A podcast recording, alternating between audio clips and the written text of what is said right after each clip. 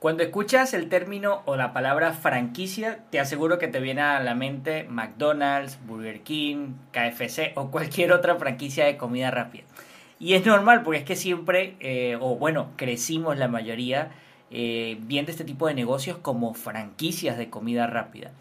Pero la pandemia ha hecho que varios modelos de negocio empiecen a surgir y no solo a surgir, sino también a potenciar y darle más visibilidad a algo que tal vez antes de la pandemia no era tan visible o no, te, o, no era tan conocido. Te estoy hablando de las franquicias virtuales, franquicias para modelos de negocio virtuales. Sí, así como lo estás escuchando porque son un modelo de negocios totalmente nuevos en el que tú, desde el país en el que te encuentres, puede que crees un e-commerce o que tengas un negocio de servicio o algún modelo de negocio digital que puedes franquiciar perdón, para poder venderlo a otros socios comerciales en diferentes países, incluso en tu mismo país, pero en diferentes ciudades. Y de esto precisamente es que hablamos en el episodio con Luisana Millán. Ella trabaja desde hace muchísimo tiempo en el tema de las franquicias, es especialista en temas de procedimientos, para modelos de negocio que desean franquiciarse. Así que yo te recomiendo que si tienes algún modelo de negocio digital o te estás pensando eh, en crear uno, no dejes de escuchar este episodio porque sí que merece la pena eh, que puedas incluir dentro de tu modelo un plan de franquicia, porque de verdad que yo no lo conocía y tanto así como tú lo vas a aprender, también lo aprendí yo en el episodio y está bastante interesante. Ahora sí, quiero darte la bienvenida al episodio número 57.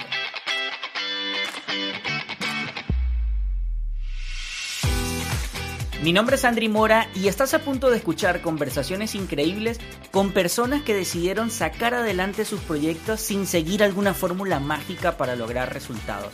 Ellos decidieron hacer las cosas a su estilo, con un toque muy personal sin perder su esencia, porque lo más importante es disfrutar de lo que hacemos al mismo tiempo que vamos logrando resultados. De esto precisamente es que se trata mi podcast Despega tu negocio. Pero antes de continuar quiero presentarte al patrocinador que hace que este programa sea una realidad y es nada más y nada menos que mi agencia Impacton donde ayudamos a marcas y negocios a conectar con su audiencia a través de la producción y promoción de un podcast. Así que si te estás pensando en crear un podcast o ya tienes uno en este momento, no tienes por qué preocuparte con cosas técnicas. Nosotros nos encargaremos de la edición profesional y de la promoción para llegar a las personas correctas. Ahora sí, ya no le doy más vueltas al asunto y te doy la bienvenida a un nuevo episodio del podcast Despega tu negocio.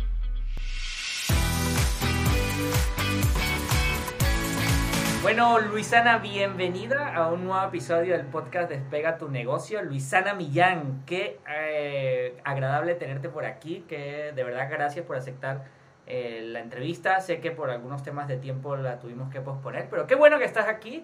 ¿Y cómo te sientes? ¿Cómo estás? Súper, Andri, súper. De verdad que te agradezco mucho el espacio porque además vamos a hablar de un tema que creo que es bastante interesante para, para toda tu audiencia. Sí, eh, mira, para poner un poco aquí en contexto a, quienes nos escuchan o quienes nos ven también, eh, hace unas, un tiempo atrás, yo creo que hace varias semanas, no recuerdo exactamente cuánto, estaba hablando con Luisana y me dijo algo que yo, puff, me explotó la cabeza y dije, no, Luisana, por favor, vente al podcast que necesitamos hablar de eso. Aclaro que yo todavía no le he sacado información a Luisana porque estaba esperando este momento para aprender. Para, para hacerlo lo más natural posible. Claro, por supuesto. Tú sabes que esto, esto es una conversación que sale aquí al natural, pero, y, o sea, aquí esto no es que es preparada y vamos a ensayar lo que vamos a decir, no. Y a mí me gusta empezar, Luisana, directo al grano. ¿Qué es eso de franquicias virtuales? Porque cuando me comentaste de eso de franquicias virtuales, primero que lo dije mal y tú me corregiste, dije franquicias digitales. Franquicias digitales. No, es franquicias digitales, son franquicias virtuales. Es igual, pero no es lo mismo. Sí, o sea, es igual, sí. no, por ahí, por ahí hay alguien que conozco, está bien, pero no importa, ¿no? O sea, como que bien, pero no importa. Entonces, es una, una mezcla ahí de palabras, pero cuéntame, ¿qué es franquicias virtuales? ¿Qué son esas franquicias virtuales? Claro, André, mira, yo creo que, que, podríamos empezar así un poquito contextualizando, bueno, contextualizándote a ti y a los que nos escuchan o nos ven, eh, porque una de las cosas que, que, te pude comentar un poquito antes de empezar a grabar es que la gente en general, eh, cuando escucha la palabra franquicia, primero piensa que es una cuestión así como utópica, como que si yo tengo un negocio, nunca en mi vida voy a poder, hasta que yo no me vuelva a McDonald's y tenga, no sé, 30 mil unidades a nivel mundial, no voy a poder replicar mi negocio a través del sistema de franquicia. Primero que nada, me gustaría aclarar que eso es totalmente falso y que, bueno, eh, digamos que todas esas barreras que, que, existían eh, se han ido rompiendo poco a poco con el pasar del tiempo y en especial con este tema de la coyuntura del COVID, que justamente estábamos conversando que ha acelerado el mundo como, no sé, como unos 20 años, especialmente en lo digital, en la transformación digital y donde todos los negocios y, e industrias se dieron cuenta de que tenían que, aunque es una, una palabra súper trillada, reinventarse realmente y adaptarse más que todo a lo que estaba ocurriendo. Sin duda alguna, esto también agarró desprevenido a cualquiera. Y bueno, eh, me gustaría explicar un poquito el concepto de franquicia. Primero que nada, antes de entrar en la diferencia entre la tradicional, la virtual, o sea, eh, para que la gente entienda un poco más. y, porque Tú dijiste algo y perdona que te interrumpa. No, que, viéndolo desde el punto de vista como dueño de negocio, uno tiende a pensar de que, wow, necesito hacer un McDonald's para poder mm. franquiciar mi negocio. o también si lo veo desde el punto de vista como inversionista, porque no sé en tu caso, pero yo en algún momento soñaba con comprar un McDonald's y tener un McDonald's en, Venezuela porque era como sinónimo de, de, abundancia, de prosperidad. Tal cual. Entonces, este, para uno como, como querer comprar una franquicia o algo, uno lo ve como, uff, esto es... Incomprable, inaccesible, tal cual. Tengo que trabajar toda mi vida. Bueno, o sea, hay de todo y para todos, como, como en todos los negocios. Entonces, primero que nada, ¿qué es la franquicia? ¿Tú sabes qué es una franquicia, Andri? ¿Cómo, ¿Cómo definirías tú una franquicia para ver? Porque más o menos lo que tú piensas es como debe pensar la mayoría de la gente que no conoce el tema, pues desde mi ignorancia, eh, para mí la franquicia es como un negocio que está procedimentado, no sé si se dice así, pero que tiene muchos procedimientos, ¿no? Ya. Eso, eso es lo que, pero, pero eso es el concepto general que yo tengo, pero también quiero hacerte un par de preguntas más adelante. Sí, no, no te preocupes. Yo voy a decirlo, voy a, voy a hacer lo posible por decirlo eh, lo más sencillo posible para que cualquier persona lo entienda sin ningún problema. La franquicia no es más que eh, otorgarle el derecho de uso de tu marca a un tercero a través de un pago de, generalmente son regalías, que digamos, generalmente son porcentajes sobre las ventas netas eh, o fee mensuales, dependiendo del tipo de negocio, y esa persona va a tener derecho a utilizar tu marca por el pago de esas regalías en un territorio específico. Eso es lo que es la franquicia, básicamente. Es súper sencillo, se escucha simple, pero realmente viene acompañado de muchas aristas y muchas cosas que, que, se van derivando del negocio como tal. Básicamente, ¿qué tiene que cumplir sí o sí una, un negocio para ser franquiciable? Porque generalmente la gente hace esa pregunta y hago todo este contexto porque todo va asociado con la franquicia virtual. Este, para ser franquiciable un negocio, lo único que tiene que contar primero es con un modelo de negocio probado, por supuesto, o sea, que funcione, que ya tenga cierto tiempo no, no tiene que ser 20 años, pueden ser unos 2, 3 años, donde tú ya haya, incluso hay negocios, precisamente por esto de la coyuntura, que tuvieron un boom y que explotaron, no sé, el, tiempo que les hubiese alcanzado, que les hubiese tomado alcanzar su punto de equilibrio, se dividió como en 15 años, no sé, como en 15 partes. Entonces, dado esto, lo único que tiene que cumplir es eso y tener una propuesta de valor diferenciada. Me explico, o sea, que te ofrezca algo, es decir, que no sea los chinitos de la esquina, o sea, que sea algo que tenga un concepto bien desarrollado, algo atrás, o sea, yo puedo tener una venta de empanadas normal, de cualquier tipo de empanada, pero también puedo tener una venta de empanadas con un concepto espectacular, donde todo sea una experiencia, desde que yo compro, en términos de, atención, del producto, de cuando abro la cajita y las, y las empanadas, en estos días vi en, en Instagram una, unas empanadas en Caracas que las venden, la cuestión parece una cosa gourmet y son empanadas, ¿me entiendes? Pero eso es lo que se busca para, digamos, poder generar o, desarrollar una franquicia exitosa. Entonces, como ves, no, no, ya te estoy dando como unos, como unos tips donde no necesariamente tienes que ser McDonald's, donde no necesariamente tienes que tener 20 años en el mercado. Nada, por supuesto que sí, hay muchos elementos que hacen que tu franquicia valga más o menos. Eso no lo voy a negar y uno de esos puntos es el conocimiento o el reconocimiento que tenga la marca en el mercado. Eso es bien importante. Ahora, no podemos iniciar un negocio que está empezando, o sea, tiene que, por ejemplo, que esté funcionando y que, y que sea rentable, ¿no? Así es, así es, porque cuando yo te hablaba de ese modelo de negocio probado, era precisamente eh, de donde tú veas un negocio que es rentable, que ya llegó a su punto de equilibrio, que ya tú tienes un know-how y básicamente tú hablabas de algo muy importante, que, que es los procedimientos que acompañan a una franquicia. Y realmente, digamos, de todos los elementos que conforman la franquicia como tal, el tema de los procedimientos es lo que permite transmitir el know-how o todo tu conocimiento sobre el negocio, operaciones, marketing, todo tu, todo tu ensayo y error que hablábamos al inicio, tú se lo vas a pasar al franquiciado. Por lo cual, el franquiciado, eso es bien importante también dejarlo claro, no es que cuando tú compras una franquicia no hay riesgo, es que el riesgo es agotado. No es lo mismo comprar una franquicia que eh, empezar de ser un negocio. ¿Me explico?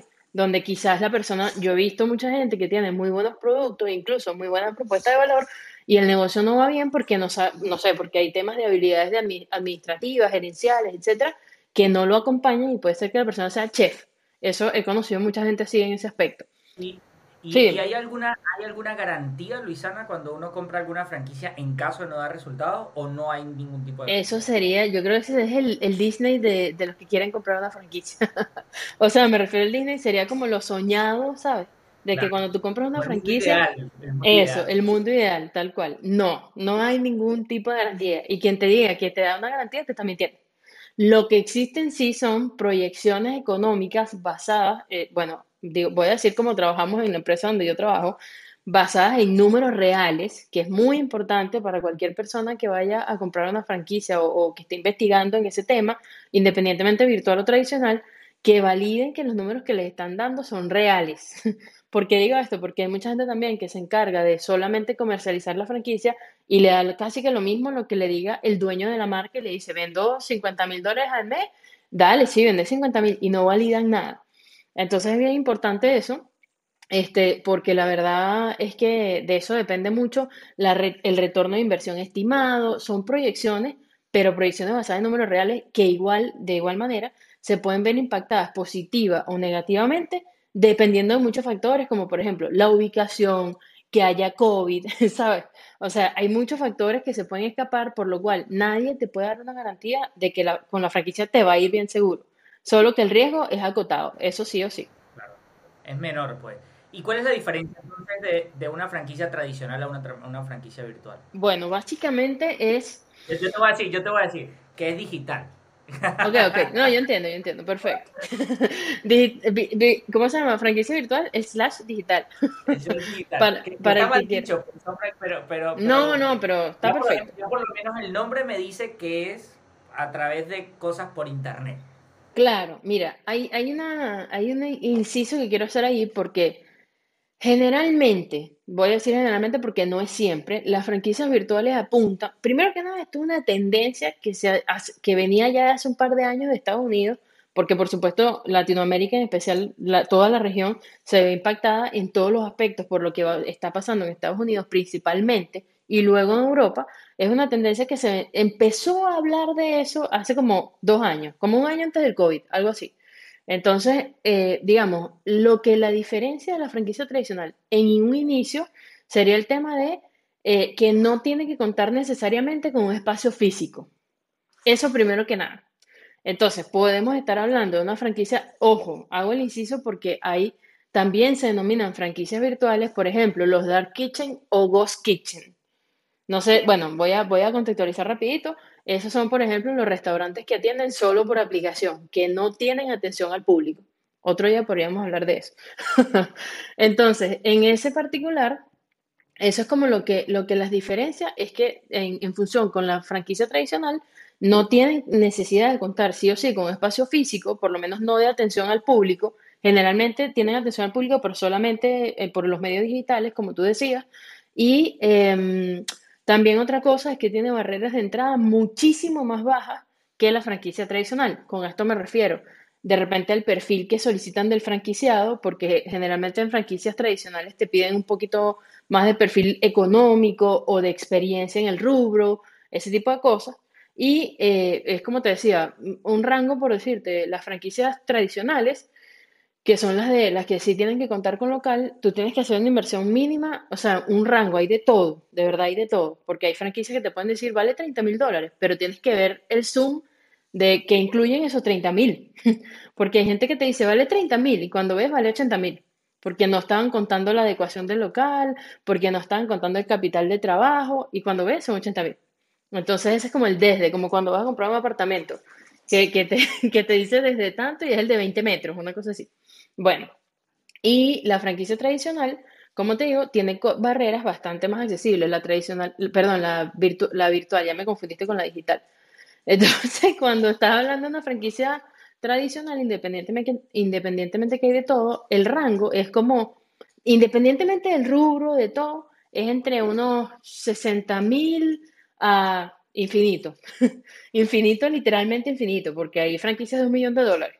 Claro, o, sea, obviamente también tienes distintos niveles de ganancia de acuerdo a tu inversión. Eso también es importante. Vale un millón de dólares, pero hay franquicias que con un millón de dólares tú en tres años recuperas la inversión. Entonces, e, es bastante bueno. Y las franquicias digitales varían desde, no sé, 10 mil dólares, ¿sabes? Entonces, especialmente con todo esto que ha pasado, de, que estamos hablando de la coyuntura y todo el tema, que ha evolucionado mucho, también hay perfiles de personas ahora que están buscando, bueno, y es parte de lo que tú eh, conversas en tu podcast, eh, que están buscando eh, nuevas ideas de negocio, que están buscando emprender, que buscan ser independientes, ahora con este tema del teletrabajo, todo, todo, yo creo que el COVID llegó definitivamente para transformar el mundo, no solamente, especialmente lo digital, pero en general el mundo se vio totalmente impactado por todo este tema. Y creo que, insisto, nos adelantó muchos años de los que, de los que ya teníamos que haber, que, que, mejor dicho, de los que tendríamos que haber pasado. Entonces, bueno, más o menos por ahí va el tema. Eso lo estamos viendo nosotros en Latinoamérica, tal vez otros, otros mercados que no los conocemos, pero por ejemplo, yo puedo hablar del mercado latino, se aceleró años. Sí, totalmente. Años, años en cuanto a todo el avance a nivel tecnológico. Sí, totalmente. Mira, eh, y, y, una muestra eso, por ejemplo, Chile es un mercado, eh, bueno, yo vivo en Chile y Chile es un mercado que son, en general, son 18 millones, 19 millones de habitantes, más o menos, 18 y medio. Y aquí hubo donde 8 millones viven en Santiago de Chile. O sea, casi que un poquito menos de la mitad. Es bastante gente. Y la verdad es que el delivery ya venía con un crecimiento aquí en Chile, pero aquí lo que pasaba era que la gente pedía casi que pizza, sushi y no sé, y hamburguesa. Esas eran los tres, las tres cosas que la gente pedía en, delivery aquí en Chile. Primero, hubo un crecimiento del 400% entre, en comparación entre 2019 y 2020 con el delivery. O sea, ya iba, y, y la mayoría de esos negocios, porque también hubo aperturas de muchos negocios, eran franquicias virtuales, eran temas eh, de restaurantes que solo atendían por delivery y bueno, eso fue mucho, mucho, digamos, incluso este tema de franquicias virtuales se volvió tan incipiente o, digamos, eh, en crecimiento, que en Estados Unidos lo que empezaron a hacer grandes restaurantes, que son franquicias muy conocidas y muy rentables, al ver el tema de, todo esto de la cuarentena y que no podían salir y tal, bueno, que eso duró como dos semanas nada más en Estados Unidos. eso fue en estos países que tuvieron que encerrarnos un poco de meses eh, esos grandes restaurantes que no podían por capacidad eh, atender personas, etcétera, empezaron dentro del mismo restaurante a em, como a desarrollar conceptos virtuales, ¿me entiendes? Para sacarle mayor provecho a las instalaciones, porque si no... Ahora me queda, sí, me, queda una duda, Luisana, perdona.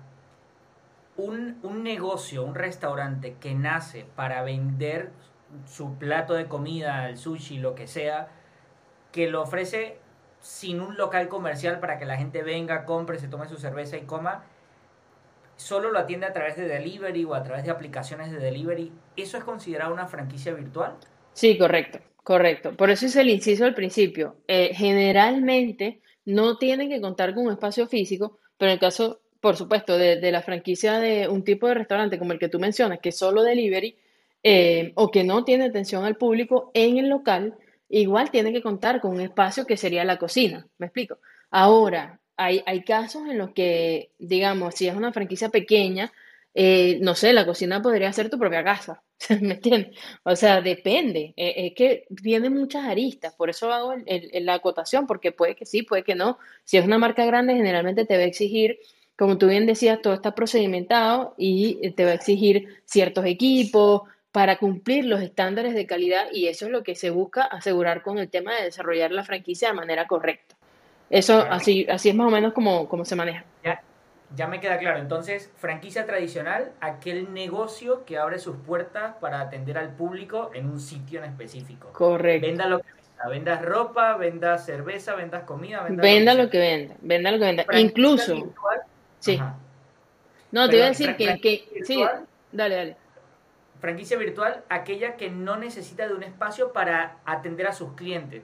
Porque en este caso el restaurante sí que tiene un espacio para cocinar pues. pero no para atender al cliente o no para generar la transacción económica. Así es, digamos, eh, eh, el único que va a, ese punto de la cocina como tal es el motorizado del delivery. Más nadie, ¿sabes? Nadie sabe ni siquiera dónde está ese punto. Eh, por eso se llama Ghost Kitchen, o sea, cocina fantasma o Dark Kitchen, porque nadie sabe dónde están. Hay algunos puntos pues, digamos, hay algunos restaurantes que sí tienen como política colocar su avisito que, ¿sabes? O, incluso dentro de su página web coloca que tienen y es para tema de que la gente sepa que tienen cobertura en esa área. Entonces, claro, esto también ayuda muchísimo a ese tipo de negocios. Ahora, mira, fíjate, cuando yo no quiero, quiero aclarar porque no quiero generar la confusión. En el, hay por lo menos negocios que sí o sí, por ejemplo, de servicios profesionales, que también se pueden franquiciar, porque tú tienes un know-how, por ejemplo, yo tengo un cliente que es un consultor, o sea, es una consultora, de hecho, y le hicimos a él el desarrollo de su franquicia, y eso es un negocio que tiene una barrera de entrada muy baja y no necesitas nada necesitas 10 mil dólares, o sea, como 7 mil dólares, es menos, porque todo está aquí. Y ahí sí que no necesitas un espacio de ningún tipo. Pero si tú fueras a hacer una tienda virtual, por decirte algo, igual necesitas un espacio para guardar las cosas. ¿Me explico? Entonces está. Claro, si tú fueras a hacer un e-commerce, una venta de productos X, Y, Z, tú necesitas tener un stock mínimo como para poder empezar tu negocio, empezar a vender, si tú quieres lo guardas en el closet de tu cuarto, ¿sabes? O sea, eh, es cuestión de elección. Pero sí o sí vas a necesitar, a medida que va creciendo el negocio, probablemente necesites una bodega, ¿sabes? Porque, ah, ya creció tu volumen de, qué sé yo, tu, tu, tu como tu, tu poder de adquisición de nuevos productos, etcétera, y tú quieres tener mayor variedad, necesitas un espacio. Pero eh, eh, la gran diferencia es esa, que no atiendes público así como que, hola, sí, pasa a mi tienda no es un negocio que cuenta con brick and mortar, que le llaman, como, como los negocios con, con, con local, básicamente. Qué bueno, qué bueno que me, me estás hablando de ese tipo de negocio. O sea, hago mucho énfasis en el tema del negocio del restaurante para solo para comprender mm. la diferencia entre una franquicia tradicional y lo que puede representar una franquicia virtual. Sí. lo que me acabas de comentar, ahí es donde realmente me explota a mí la cabeza cómo franquiciar un negocio de servicios. Si yo soy consultor Eh, si yo tengo un negocio de e-learning o de, formación virtual, o si yo tengo un negocio, sí, de e-commerce, una tienda, ¿cómo hago para franquiciar? ¿Cómo se franquician? son, son tres modelos aquí. Uno, consultor, donde el consultor requiere del tiempo para atender a sus clientes. El otro, formación e-learning o formación online, en el que son productos digitales que se venden a cualquier persona en cualquier parte del mundo. Y la otra, la tienda, e, el e-commerce, que son productos físicos que se venden, pero a través de Internet. Así es. ¿Estos hay una variación muy grande entre ellos o, todos tienen algo en común? ¿Cómo, se haría para, para cada uno de estos? O sea, si tú me preguntas como para el desarrollo de la franquicia, ¿te refieres? En los tres es igual. y tú vas a decir, pero ¿cómo? común entre ellos? Sí, sí, claro que sí.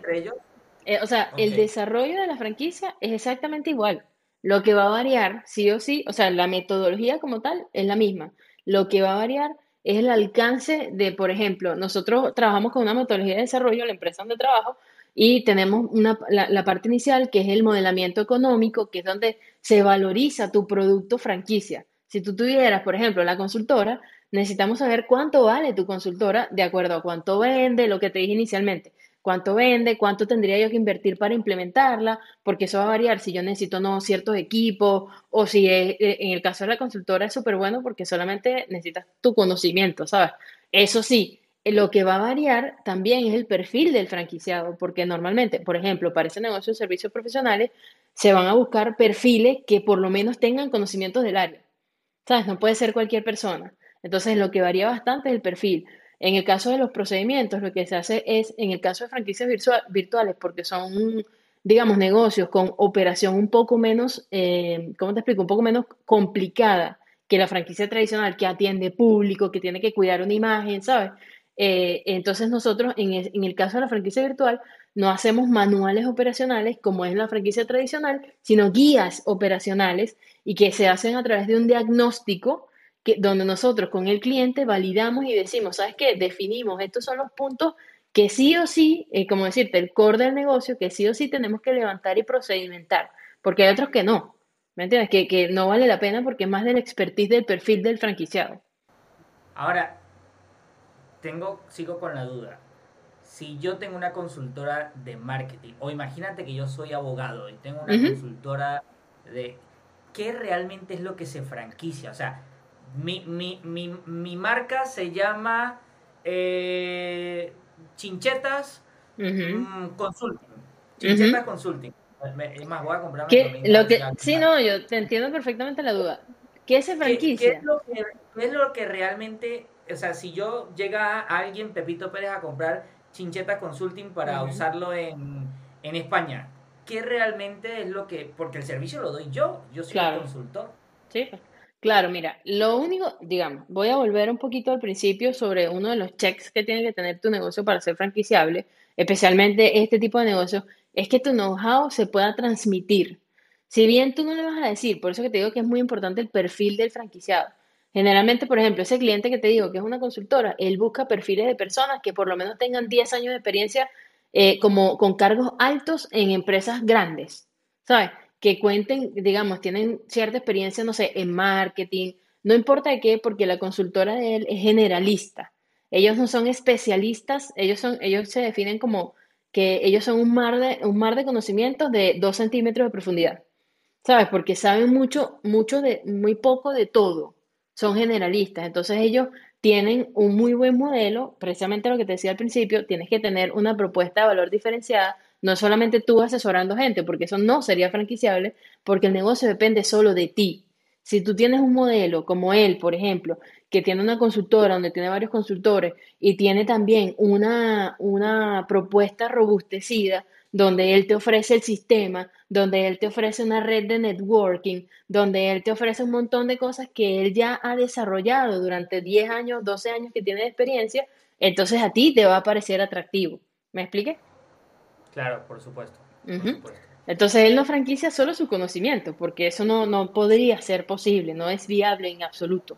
Lo que se, sí. Es que es algo muy personal, ¿no? O sea, es algo muy... Tú sabes que ahora me haces acordar de cuando yo estaba en el mundo de recursos humanos, que hay varias franquicias en el mundo de recursos humanos, sobre todo de reclutamiento. Claro, tú dirías, pero ¿cómo? ¿Cómo? Si tú eres el reclutador. Sí, pues. Claro, Obviamente también. el nombre, pero sí que hay varias franquicias claro que, sí. que, son de reclutamiento. Claro que sí, totalmente, totalmente. Entonces, en ese particular, eh, como te digo, eh, sí hay que prestarle mucho más ojo, digamos, o ponerle mucho más ojo al tema de cuál es tu propuesta de valor. No puede ser Andrea asesorando gente, porque eso no lo puedes replicar. no es escalable bajo ningún concepto. Y menos si, por ejemplo, digamos, eh, por lo menos tú puedes decir, ya, pero yo puedo ayudar a la persona a hacer las consultorías, pero eso tiene un nivel de escalabilidad corto, ¿me entiendes? Tú tienes una capacidad tope de atención de clientes, entonces, si va a depender de ti solo, no es franquiciable para nada. Claro, es que eh, ahora, ahora ya lo entiendo, ¿no? Porque si, imagínate, soy yo solo y voy a franquiciar algo y todo depende de mí porque la gracia de mi negocio está en mi esencia mi autenticidad, en mi genialidad. No. Yo no te voy a decir, oye, Luisana, eh, te vendo mi franquicia porque cuando tú lo vas a poner en práctica no, va a ser totalmente diferente a como yo lo estoy haciendo en este momento. Totalmente. Y una de las cosas de la franquicia, y por eso todo se procedimenta, es que tú no puedes dejar nada a criterio de nadie. Eso es algo muy importante, porque si no, tú no vas a garantizar. ¿Cuál es la gracia de McDonald's? Voy de nuevo con el ejemplo de McDonald's, porque es lo que todo el mundo conoce, que tú te comes el mismo Big Mac aquí, en China, en Argentina, en donde sea? Y te dicen lo mismo, hola, bienvenido a McDonald's, el mismo speech. Lo mismo debe pasar con cualquier franquicia para uno poder decir que tiene que es exitosa, que realmente se cumplen sus estándares. Porque de lo contrario, la gente va a decir, ah, pero no sé, Luisana no me atiende como me atiende Andri. Obvio que no, porque tú eres una persona distinta a mí. ¿Qué puede pasar? Que eso también es importante, que no, no lo comento acá, o sea, no lo había comentado, pero me parece que podría aportar un poco para que la gente comprenda mejor. Hay distintos formatos de franquicia. Eso también es importante. Por ejemplo, Coca-Cola es una franquicia, pero una franquicia de distribución. Eso es muy diferente. Por eso los chinos venden Coca-Cola y no hay problema, solo lo que tienen que cumplir, los estándares que tienen que cumplir los chinos es la nevera Coca-Cola. Y que eso les da lo mismo porque al final meten Pepsi, lo que sea, lo meten ahí. Pero eso también... Para poner en contexto un poco, cuando hablamos de los chinos, son los negocios estos ah, mini market o algo así, donde venden productos... sí, voy a, voy a retroceder. Ah, cuando tú vas a un mini market, de esos de la esquina, tiendas de barrio, que en la esquinita tú compras el pan, por decir un ejemplo, Generalmente hay neveras de Coca-Cola donde tú solo puedes poner Coca-Cola, porque hay un vendedor que viene, un jefe de zona y verifica que tenga solamente Coca-Cola. Eso es una franquicia de distribución, pero los estándares de cumplimiento no son iguales, o sea, no son tan exigentes como una franquicia de las que hemos estado conversando, donde sí hay estándares de todo, de cómo tienes que atender a la persona, de la metodología. Por ejemplo, ¿qué tú puedes eh, franquiciar cuando eres una franquicia virtual de, de servicios profesionales? tu metodología de trabajo. Es que la persona puede usar tu metodología de trabajo, porque ya tú tienes 15 años de experiencia y te ha ido genial con tu metodología y tú le otorgas a esa persona el derecho a que use tu metodología y que además ya use tu nombre que tiene 10, 15 años de posicionamiento en el mercado. No es lo mismo que yo empiece como Luisana Millán sola, porque no voy a tener la misma credibilidad. Entonces, ¿qué es lo que vale realmente la franquicia? La marca. Sí o sí la marca. Hay gente que se puede confundir porque dice, bueno, pero dijiste al principio que cualquiera puede ser, este, que cualquier negocio puede ser franquiciable. Claro que sí, pero sabemos que eh, hay marcas más conocidas, otras que no son tan conocidas, pero eso no quiere decir que no puedan ser franquiciables porque hay gente que busca, eh, eh, lo que busca es tu propuesta de valor. Si le gusta, la va a comprar y la va a desarrollar y va a crecer contigo. Por supuesto, tu franquicia va a ir creciendo y en posicionamiento igual, y eso va a hacer que tu franquicia, o sea, como, como dueño de la marca, valga más en el tiempo. ¿Entiendes? Entonces, al principio, sí. Perdona, perdona, eso me lleva a pensar entonces que la franquicia más difícil de hacer es una franquicia de servicios. Mm, supieras que no. depende de cómo lo mires, depende de cómo lo mires, porque realmente eh, si tienes un, o sea, si tienes un buen negocio armado, no es difícil, realmente no es difícil. Lo malo es cuando, si depende de ti, yo, tú llegas y me preguntas, te voy a decir, eso no tiene ni pies ni cabeza por ninguna parte, no puedo franquiciar porque yo no puedo sacar una copia tuya. eso, eso sería, pues, si tú, si, tú, si tú no tuvieras una metodología, no tuvieras como, como esa propuesta que, que completa, ese 360 de qué es lo que yo voy a obtener de ti como franquiciada, si no me lo puedes responder, no es franquiciable. No sería atractivo para nadie, porque ¿y quién eres tú? ¿Sabes? La gente te va a preguntar como que, ok, pero ¿qué voy a obtener? Ah, yo te voy a cobrar porque, porque yo sé.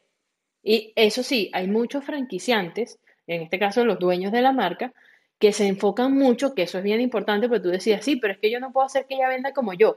Pero sí se puede, porque por lo menos existe una franquicia que se llama Action Coach, sin hacer la cuña, porque no trabajan conmigo ni nada. No sé si las Claro, ya me acuerdo. Esa era la que tenía en mente hace rato que te decía. Sí, porque es súper famosa.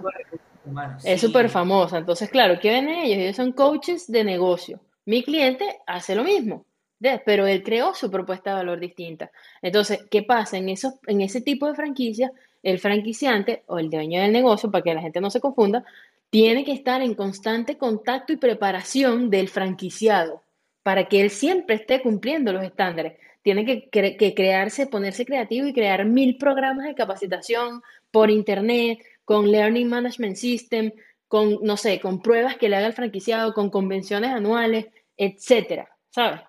Entonces, pero, pero claro que es posible. Y Action Coach, primero, es una franquicia viejísima. Tiene más de 30 años franquiciando. Y segundo, es conocida en todo el mundo. Todo el mundo ha escuchado, por lo menos, o por lo menos ha visto el LinkedIn Action Coach.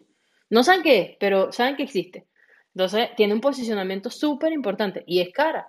Y ellos se manejan, como te decía, eh, normalmente la franquicia se maneja con regalías mensuales sobre las ventas y todo esto, pero Action Coach se maneja con fee, con fee mensuales, independientemente si tú vendes o no, le tienes que pagar. Eso es un detallazo también. Claro, porque si yo estoy comprando esa franquicia me tengo que mover para vender. Luisa, te, te escucho hablar y se nota la pasión y, y, lo que te gusta esto. ¿Cómo llegaste a este mundo de la franquicia, por favor? Porque esto no es mm. muy común de que alguien se dedique a la franquicia. ¿Cómo llegaste a este mundo y, qué es lo que haces actualmente? ¿no? Porque la gente dirá, oye, pues, ah, Luisana me habla de franquicia, me habla de... Más o menos, ¿de dónde saca ella esa información? Pero, ¿dónde está hoy en día? ¿Qué Bueno, sí, buena pregunta. Mira, yo, bueno, tú sabes, Daniel, me, conoces de antes y, y mi carrera, o sea, yo me gradué de periodista. Nada que ver con lo que estoy hablando.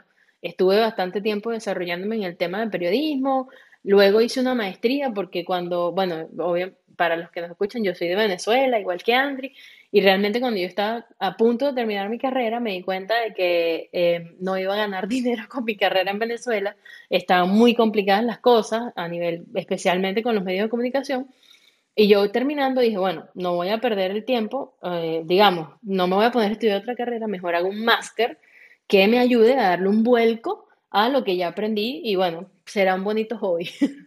Así fue que lo pensé. Entonces hice una maestría en administración, mención gerencia de empresas, y una vez que estaba viendo un, ramo, una materia que se llama gerencia de operaciones, yo dije, sentí como un clic, así como un llamado. Yo como que, wow, esto me gusta y tal. Me gustó bastante y me fui ese mismo tiempo que estaba viendo ese ramo a hacer una, un diplomado en España en consultoría de empresas. Entonces ahí empecé a conocer el mundo de la consultoría, me pareció súper apasionante, me encantó. Y bueno, empecé con ese tema y, me desarrollé bastante tiempo ahí hasta que llegué aquí a Chile y entré en esta empresa que te comento que se llama GNF Worldwide, em, que tenemos oficinas en, varias partes. Em, y la verdad es que empecé, digamos, me sirvió muchísimo mi conocimiento de haber sido consultora antes en general de empresas, más que todo de pymes, y empecé a aprender del mundo de las franquicias. Yo ya conocía de operaciones de restaurante, que eso también me ayudó bastante, y bueno, perfeccioné todos mis conocimientos. Bueno, no perfeccioné, he, mejorado un montón mis conocimientos en el mundo de la franquicia porque me, me, gustó mucho. No lo conocía, como te digo, yo era de las típicas que pensaba franquicia McDonald's, un millón de dólares, nadie puede comprar franquicia. Y así llegué a esta empresa y realmente me ha ido súper bien. Me parece que en Latinoamérica hay muchísimas oportunidades todavía en este tema. Estados Unidos es la meca de, de las franquicias a nivel mundial hay franquicias de lo que no se imaginan, o sea, hasta de instalación de ventanas, así, o sea, de todo, de todo, de todo. Y bueno, considero que es una gran oportunidad porque además hay muy pocas personas especialistas en, el tema, pues en Latinoamérica en particular. Total. Luisana, ¿te disfrutas lo que haces? Sí, me encanta, me encanta. Lo que más me gusta, te puedo decir, es que, imagínate, yo trabajo con proyectos en paralelo. O sea, nosotros no trabajamos con, como decirte, a exclusividad, que si nada, dos meses y vamos a desarrollar la franquicia de Andri Constructores, por, por, decir un ejemplo. Nuestros proyectos son generalmente, duran ocho o nueve meses y me encanta porque eso me da la posibilidad de, primero, de aprender de muchos modelos de negocio, de muchos rubros e industrias, es decir, nunca me aburro porque siempre estoy aprendiendo algo nuevo. Y, eh, y la verdad es que es súper bueno porque, bueno, además te relacionas con mucha gente, eso sí, tienes que ser bien tolerante a la frustración, porque obviamente trabajas mucho con dueños de negocio y bueno, también a veces hay que, durante, digamos, la consultoría que nosotros hacemos, em, también ofrecemos oportunidades de mejora de acuerdo a nuestro expertise y lo que ya conocemos de los rubros en los que estamos trabajando. Claro. Mira, a mí me gusta mucho tu perfil y por eso no dudé en, en invitarte a que vinieras al podcast, porque yo en lo que va de año del 2021, para los que están escuchando el podcast en este año, no sé cuándo vayan a escuchar este episodio, pero yo este año decidí darle un vuelco como tal a, a, mi marca personal, a Andri Mora, y, y empezar un poco a, a, a decir lo que yo pienso y lo que yo creo y que no es por eso que sea la verdad absoluta del mundo, ¿no? Yo comprendí de que en vivir la vida que queremos vivir, de que llegar al punto en el que todos queremos llegar, porque todos tenemos unos sueños, todos queremos tener un estilo de vida, todos queremos calidad de vida. El que me diga que no quiere eso me, está diciendo mentira. El que me diga que no quiere abundancia en su vida también me está diciendo mentira. No, que la plata es mala. No, la plata no es mala, todo dependiendo de cómo la quieras hacer. Pero, pero me gusta porque a veces alguien, no sé, en alguna oportunidad me dijo hace un tiempo atrás, de que, de que todos tenían, o sea, como que el objetivo de todos tenía que ser emprendedores, ¿no? Y me gusta mucho tu perfil porque las personas que, que vienen al podcast ahorita en esta nueva temporada, que es el segundo año, son personas que se disfrutan lo que hacen, son personas que indistintamente lo que hacen la pasan bien y ayudan de, de una u otra forma a que los negocios puedan despegar, a que los negocios puedan obtener Perdón que te interrumpa, Andri. Sí, es que me dejaste pensando porque existe una pregunta detonante para mí que fue como si me gustaba lo que, lo que hago. Y lo que más me gusta, independientemente de que no me aburro, que es una de las cosas que más me motiva, porque por mi perfil siempre me gusta estar haciendo una cosa la otra, mil cosas a la vez, eso me agrada, o sea, yo disfruto eso.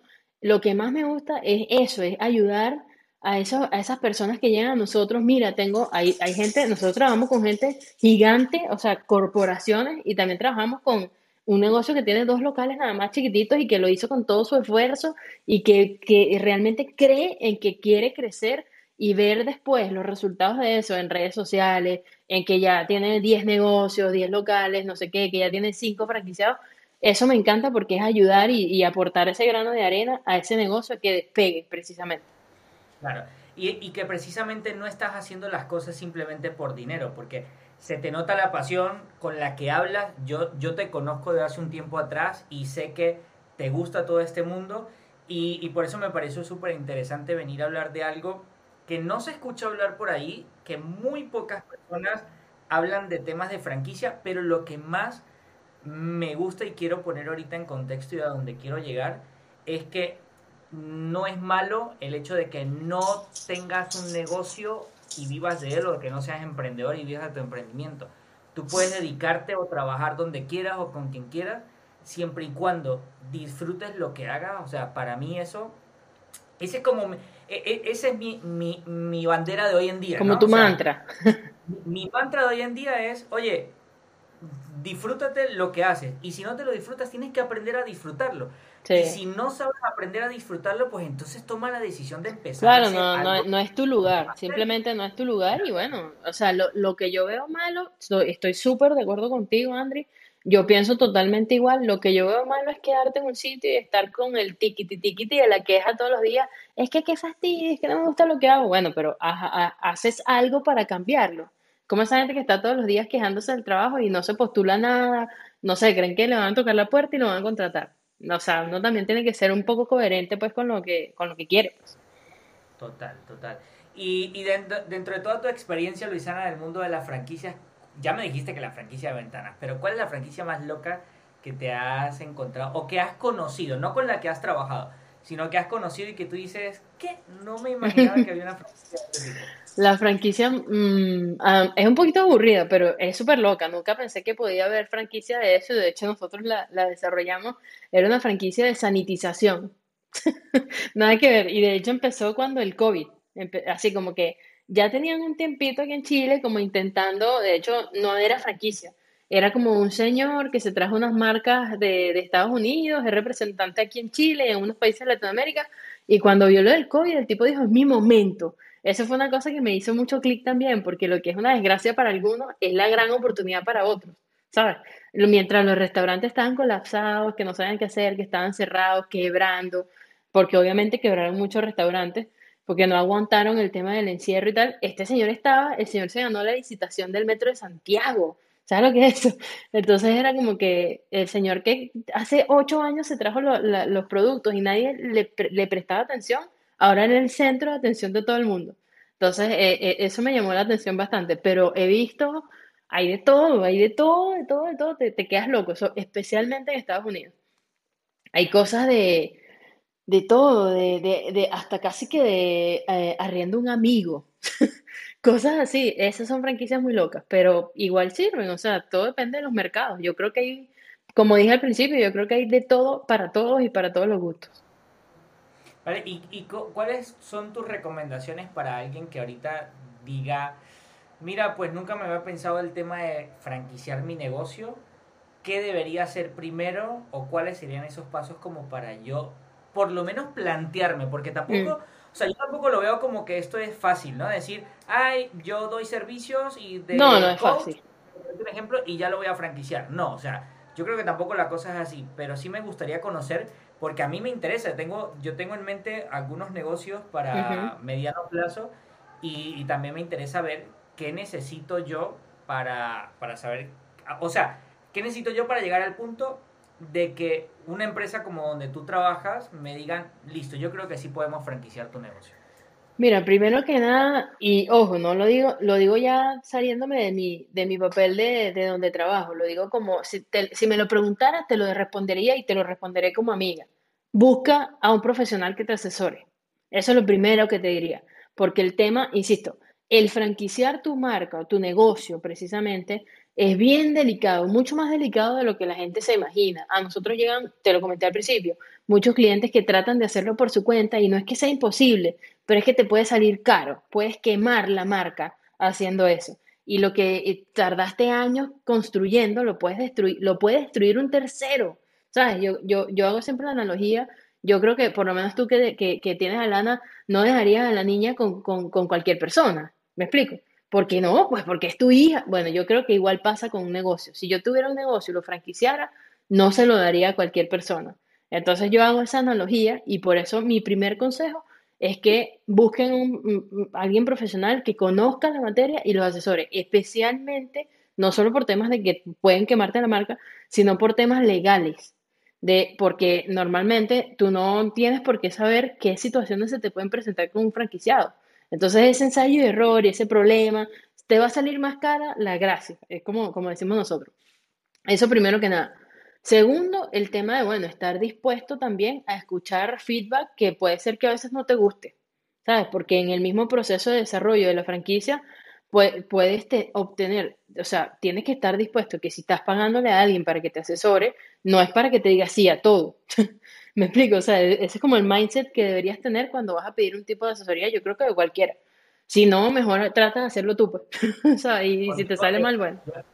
E-, e-, esto, esto es controlar el ego, ¿no? Porque a veces uno tiene el ego como que, ah, no, yo en mi negocio, o sea... Lo máximo, o sea, y, y típico, que pasa mucho a los emprendedores sobre todo, que se enamoran de su negocio. Y eso es lo primero que te dicen cuando tú vas a hacer, por ejemplo, un emprendimiento, una startup, sobre todo, que yo tuve esa experiencia también, es que no te puedes enamorar del negocio, porque pierdes toda perspectiva. Cuando te enamoras de una persona, tú no le ves ningún defecto, es perfecto, ¿me entiendes?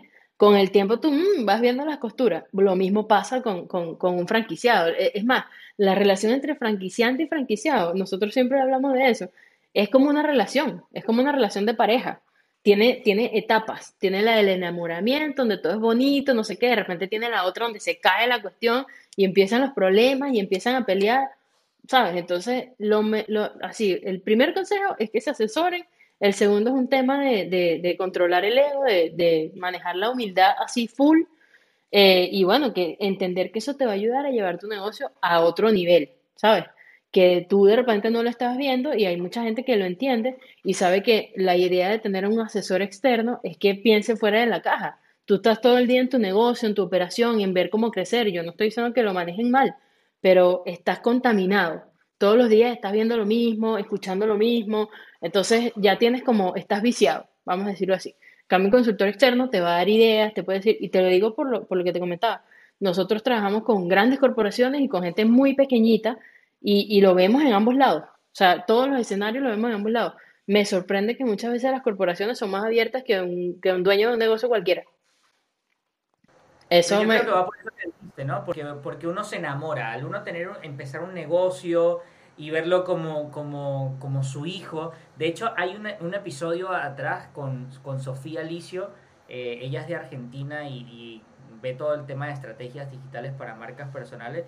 Y conversábamos algo y ella me decía que para ella el concepto de que un negocio despegue es cuando ya no vemos el negocio como nuestro hijo que lo queremos cuidar y cuidar y cuidar y que nadie lo... No, sino cuando ya nuestro negocio sale y puede caminar sin nosotros estar al lado de él, ¿no? Totalmente, totalmente. Si yo fuera franquiciante, perdón que te traje, pero es que es 100%, si yo tuviera un negocio y lo franquiciara, para mí el sinónimo de éxito, o sea, de que yo decir mi franquicia es un éxito, es que yo no me encargue de ninguna operación, que yo solo me encargue de apoyar a los franquiciados y que prácticamente yo voy a, la gracia es que yo voy a estar todos los meses así, dame mi plata.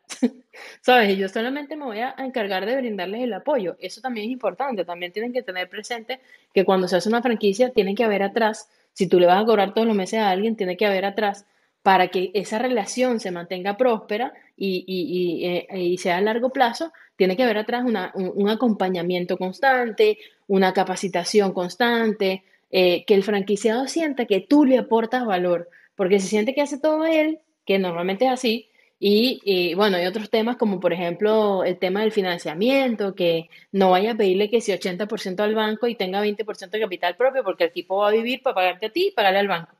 Entonces siempre va a estar molesto y te va a dejar a mitad de camino.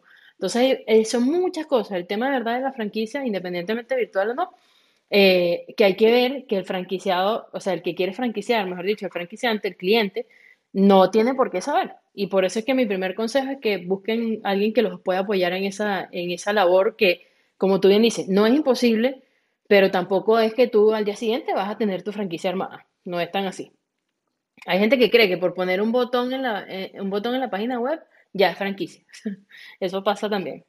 Y nada que ver. ¿Y tú consideras que el tema de eh, tener una franquicia para, sobre todo, servicios profesionales, e-commerce, eh, o, productos digitales en tema de formación, ¿lo deberían hacer todos los emprendedores o cuál es el perfil?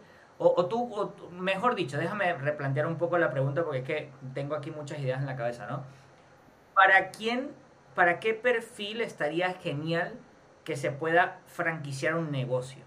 Sobre todo en el mundo virtual, en el mundo de de servicios profesionales, de e-commerce. para, ¿Para qué perfil, o sea, claro, como qué perfil debería tener la persona que piense en franquiciar su negocio con franquicia virtual, por ejemplo? Más o menos.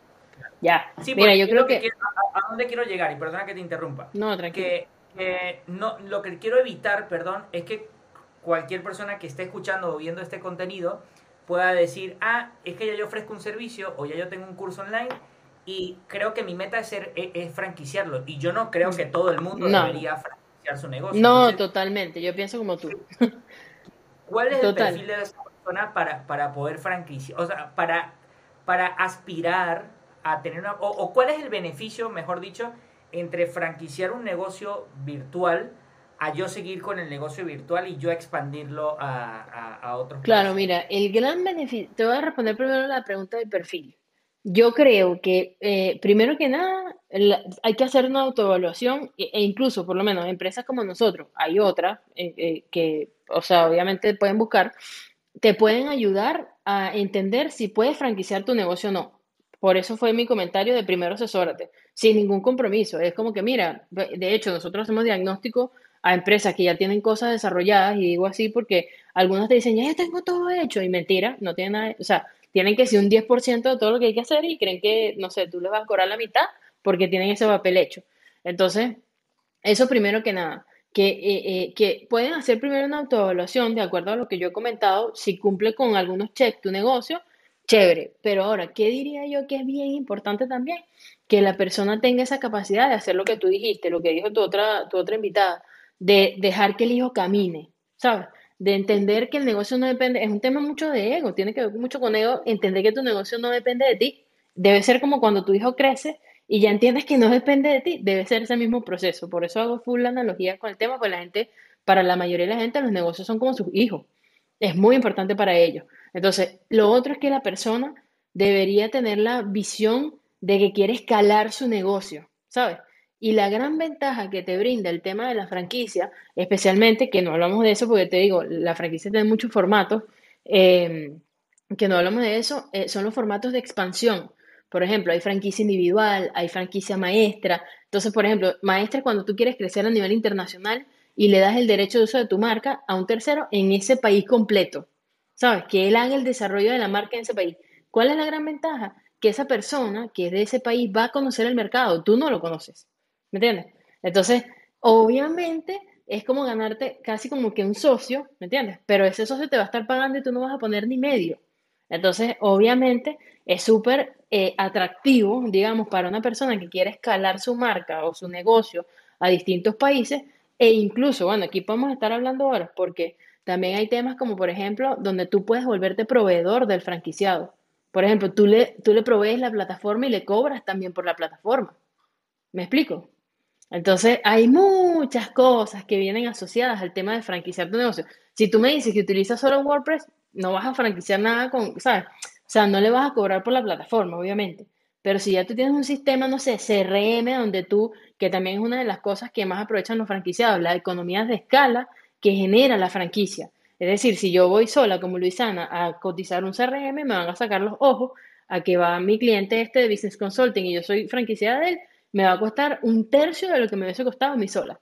Entonces es un tema como eso, de también aprovechar un poquito y está muy relacionado con las tendencias del tema de la economía naranja y de la economía colaborativa, ¿sabes? Todas esas cosas que también efectivamente se logran, especialmente para franquicias profesionales, de servicios profesionales, con este tipo de, economías de escala. Entonces, realmente tiene bastantes ventajas. Principalmente es mitigar tu riesgo. Eh, digamos, la franquicia virtual nosotros decimos que ofrece como un soft landing, pues, ¿sabes? Como que tú puedes llegar de manera menos abrupta a un mercado que haciéndolo tú a los golpes. Así como que, bueno, vamos a ver qué hago, ¿me entiendes? Además te sale mucho más costoso, porque lo estás haciendo tú, es tu dinero, tu riesgo, ¿sabes? A que lo haga un tercero y te abra la puerta en ese mercado. Entonces, realmente tiene, yo considero que tiene bastante ventaja. Mira, como yo veo esto, eh, mi, mi, visión es que es súper atractivo para un e-commerce. Ojo, para cualquier Sí, total, total. No, para un e-commerce, súper. Imagínate que tú, tú, yo que estoy en Panamá, monto un e-commerce con un concepto muy particular, lo hago funcionar aquí en Panamá veo que, eh, o sea, hago todo mi procedimiento, pues funciona, no es un e-commerce cualquiera. Y yo digo, ok, lo quiero llevar a Colombia, lo quiero llevar a Costa Claro, ahora que tú sabes esto, ¿cuál pensarías que es la mejor forma de llevarlo? No, ahora con una franquicia, claro. claro, o sea. Y, y lo digo porque tengo en mente crear un e-commerce, entonces yo decía, bueno, primero voy a empezar aquí y luego es buscar qué persona allá de confianza, mm. porque esa es otra. Mira, un consejo que le puedo dar a cualquier persona que vaya a franquiciar su marca y que normalmente los que se ponen creativos y quieren hacerlo por su cuenta, se la dan, los primeros franquiciados son familiares y amigos, no lo hagan. Por amor a Cristo, no lo hagan, porque ahí es donde están la mayor cantidad de problemas que se presentan con familiares y amigos. Porque no hay un marco legal robusto, porque no es un tercero, sino que se lo toman todo personal. ¿Me entiendes? Entonces hay como full cosas por ahí en el ambiente y en el aire que la gente se emociona y dice, ay, mi primo me dijo que abrir uno, no sé, en Colombia. Y tú, ay, ve, y te imaginas la vaina en Colombia, perdón por, la, por lo de la vaina no te preocupes. aquí, aquí, estamos en mi programa y puedes decir cualquier cosa. te puedo hablar en francés. ¿Te, imaginas, te imaginas en Colombia tu negocio, te emocionas todo, pero ajá, ¿me entiendes? Te enamoras de la idea y pierdes toda perspectiva de cosas malas que pueden pasar, porque siempre hay que tener en mente todos los escenarios, no es ser pesimista, es ser realista, es bien importante eso. Entonces, Claro, efectivamente, yo conocí un cliente, no, está, estamos como en ese tema de cerrar, no puedo decir el nombre obviamente, pero un cliente en Perú que tiene un e-commerce que es para arrendar cosas, ¿me entiendes? Y es súper bueno y además está asociado con todas esas tendencias que veníamos hablando de la economía colaborativa y todo eso, y hay cosas que realmente uno no quiere comprar porque no lo va a usar mucho. Entonces, en verdad le ha ido súper bien y él está en ese proceso de llevarlo a otros países y está con el tema de la franquicia virtual. Qué bueno. Entonces, como tú dices, si tú tienes una buena propuesta, obviamente es súper exportable. O sea, se adapta, ese tipo, por ejemplo, esa cuestión de alquilar, eso se adapta a cualquier mercado. Sí. Que esa es otra cosa. Nosotros, nosotros también, perdón, André, nosotros también hacemos ese trabajo de, de, ayudarte a analizar el nivel de escalabilidad, cuáles son los mercados en los que deberías apuntar, eh, bueno, por temas de masa crítica también y eso. Claro. Pero mira, tú sabes que ahora yo como, como yo estoy aprendiendo con todo esto que me estás compartiendo, aquí como abogado del diablo, yo digo, ok, yo monto mi e-commerce, eh, lo hago funcionar en Panamá, lo quiero llevar a Colombia.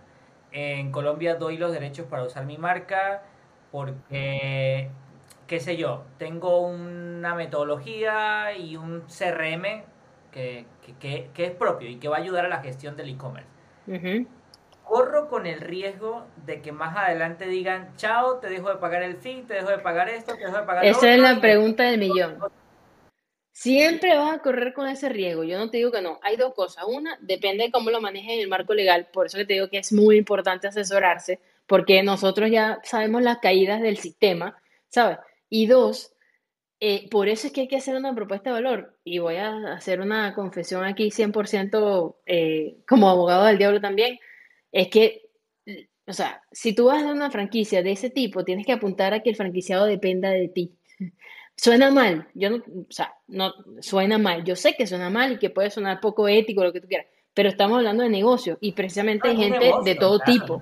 Hay gente que se la da creativa y ya, ya, bueno, pero ¿para qué yo le voy a seguir pagando regalías si yo lo puedo hacer solo? ¿Sabes? Típico. Eso todos los clientes nos preguntan lo mismo.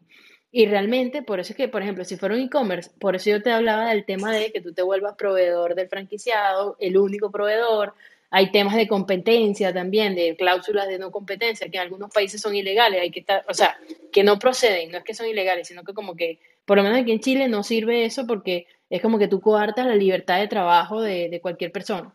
Pero igual hay unos temas de no confidencialidad con multas, cosas así. Pero yo apuntaría a la vieja confiable, que es que el franquiciado dependa de ti.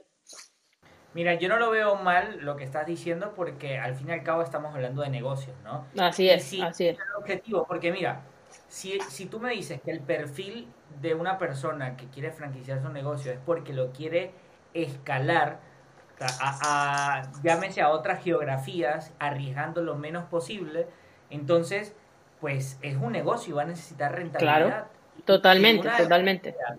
y si una de las formas de cuidar la marca y de decir, oye, yo voy a seguir generando rentabilidad aquí, entonces yo creo que la estrategia más grande es crear algo que te convierta en ese proveedor Así es y obligatorio para que Es que esas son barreras, esas son barreras de salida y ese es uno de los éxitos que, tiene una franquicia. Pues, o sea, cuando tú logras generar barreras de salida, más allá de una multa o lo que sea, en temas de, eh, digamos, software o, temas que el franquiciado no vaya a poder entrar por su cuenta, por ejemplo, una red de networking como la que te decía que tiene eh, mi cliente, eh, obviamente tú vas a pensar 10.000 veces en salirte y hacerlo solo.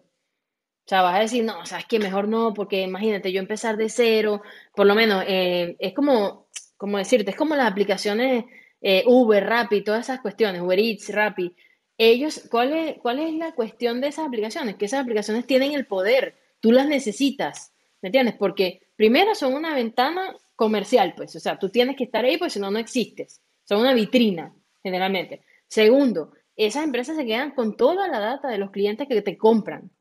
O sea, ¿me entiendes? es lo más valioso, ¿no? Claro, ojo, han salido otras propuestas, yo no sé si Justo llegó allá a Panamá, eh, han salido otras propuestas, una que se llama justo.com, que es una plataforma donde ellos se dieron cuenta de esa, digamos, del dolor que le causaba a los clientes de, digamos, de, los restaurantes y eso, de las plataformas que, estamos comentando, y ellos crearon una plataforma donde el, el dueño del negocio maneja su propia data.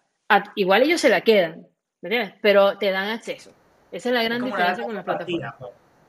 Exacto, yo, está bien, pues yo te la voy a dar. Pero esto, o sea, e, e, es, un modelo de negocio espectacular, porque de hecho ellos lo que hicieron fue em, como que dentro de la misma página del cliente, o sea, tú compras hamburguesas en, no sé, Eslabón, por ponerte un ejemplo, y tú te metes en la página de Eslabón y tiene todo el sistema de delivery, pero es de justo, es de esa aplicación. Entonces, ¿qué pasa? Que la, sí o sí el sistema de delivery del restaurante depende de la aplicación de Justo, no pueden salirse de Justo. ¿Entiendes? Porque obviamente un desarrollo de ese tipo cuesta bastante dinero y tiempo.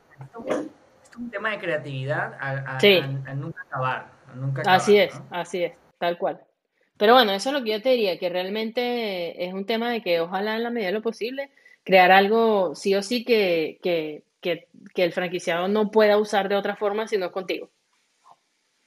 Yo, yo creo que ese es el consejo más, uno de los consejos más valiosos aquí para alguien que se está planteando franquiciar o hacer una franquicia virtual. Sí, eso es como tú dijiste, poner a la imaginación a volar. Sí, y, mucha creatividad. Te decía al inicio antes de empezar a grabar, no, mira, esto es en promedio 40, 45 minutos, ya llevamos una hora. Llevamos como una hora, eso ya, ya nos pasamos de, de la hora. Y, ya estamos finalizando el episodio. Sí me gustaría que dejaras acá eh, dónde te pueden ubicar si alguien está interesado en, que le asesores, en que le ayudes con este tema de si se quiere plantear la idea de franquiciar un negocio o no. Bueno, primero que nada, eh, si, me, si me escriben diciendo que van por ti, los asesoro yo mismo. le hago el diagnóstico yo mismo para que, para que se animen algunos por ahí que seguro tienen curiosidad cuando escuchen esto. Eh, nada, yo diría que me pueden, me pueden escribir, porque es difícil el, correo del trabajo, que me escriban a Luisana Millán, como mi nombre y mi apellido, luisana millán, arroba gmail.com, o a mi Instagram, que es Luisana Millán, y me escriben un directo, que, que, es más fácil, pues también. Y ahí yo sin ningún problema les respondo. Sí, correcto, con doble L, muy importante. Y es Luis, Ana, con una sola A, todos juntos, no Luisiana, no Luciana. no, de igual forma vamos a dejar el enlace tanto de tu ah, correo como el enlace de tu de tu Instagram en la descripción del episodio para que la gente tenga. Y ya sabes, si dices que vienes de que, oye, te vi en el podcast con Andrew, te escuché en el podcast con Andrew, pues. Si no, lo voy a mandar para la oficina. Luisana personalmente te va, te va a dar este, todo esa, ese análisis. Luisana, de verdad, eh, muchísimas gracias por tu tiempo, muchísimas gracias. No, gracias a ti por todo el contenido que nos has dado. A mí me has aclarado un montón de dudas y aprendí un montón de cosas también. No, y te aseguro que te vas a quedar, o sea, que te vas a quedar pensando y que te van a surgir otras dudas. Siempre pasa. No, y, mi mente ahorita está trabajando en decir que, o sea, entre lo que tengo en mente, cómo lo hago y así para que pueda yo franquiciar y, poder escalarlo con, con, el menor riesgo posible. Así que bueno, Luisana, ya para finalizar, siempre me gusta Sé que has dado muchos consejos, pero de manera concreta y muy, muy, muy puntual. Y pongo este ejemplo porque a mí me gusta el mundo de la aviación. Soy una apasionada del mundo de la aviación. Imagínate, Luisana, que estás a punto de abordar tu avión. Te llamaron ahí en el aeropuerto la azafata. Señora Luisana, esperamos por ti porque si no el avión no va a despegar. Y llega alguien y te dice, Luisana, te escuché en el podcast. Dime por favor algo que yo pueda hacer ya porque quiero franquiciar mi negocio. Además de asesorarme con un experto que tú dijiste ya como, como, como un consejo muy, muy puntual, ¿qué le recomendarías? Es algo rápido porque acuérdate que te están llamando para que te montes en el avión. Claro. bueno, nada, que realmente diría, lo que pasa es que me, me la pusiste difícil porque realmente lo que le diría es que, que o sea, que no deje de lado lo que, lo que quiere hacer, ¿sabes? Y que la franquicia es para cualquiera, pues independientemente de que tenga que cumplir ciertos checks, obviamente la franquicia es accesible para cualquier persona, independientemente, especialmente la virtual. Entonces es como que, que no deje de lado su sueño, por ejemplo, de escalar un negocio por pensar que es pequeño, que confíen en su propuesta de valor. Genial, qué brutal, qué bueno confiar en la propuesta de valor. Bueno, Luisana, muchísimas gracias. Encantado de tenerte por aquí y sé que vamos a seguir conversando por este tema de las franquicias virtuales. Dale, Andri, gracias. Por favor, todavía no cierres el episodio porque quiero compartirte o comentarte algo muy importante para mí. Y es que eh, el hecho de crear este tipo de contenidos tiene una intención. Una intención es que te sirva y te sea de utilidad en todo este proceso de hacer despegar tu negocio. Por eso para mí es importante también conocer tu feedback y te pido enormemente un favor y es que me hagas llegar tu feedback, ya sea positivo, constructivo o lo que sea, estoy abierto a recibir cualquier tipo de comentario. Eh, a través de mi correo hola arroba despegatunegocio.net o también a través de las redes sociales Estamos más activos en Instagram, arroba despega tu negocio guion bajo. Ahí a través de un mensaje directo nos puedes escribir para conocer qué tal te pareció este episodio, si tienes alguna sugerencia, si tienes alguna petición en especial, pero también puedes hacerme saber de que te gustó el episodio compartiendo este contenido con alguien que tú consideres que le pueda ser de gran ayuda, dándole un like o si lo estás escuchando desde Apple Podcast 5 estrellas o si la plataforma en la que lo estás escuchando te permite dejar algún comentario, bienvenido sea tu comentario, bienvenido sea tu valoración, que para nosotros, para mí como, como host del podcast y para todo el equipo que está detrás de esto, eh, será de una, satisfacción, una satisfacción enorme saber de que estás allí al pendiente del contenido y que nos apoyas con un comentario, con un like o compartiendo este contenido con otra persona. Te recuerdo que en nuestra página web www.despegatunegocio.net vas a poder encontrar todos los episodios y también vas a tener allí nuestro dato de contacto si te quieres poner en contacto conmigo o con alguna persona del equipo. Muchísimas gracias y nos vemos en el siguiente episodio.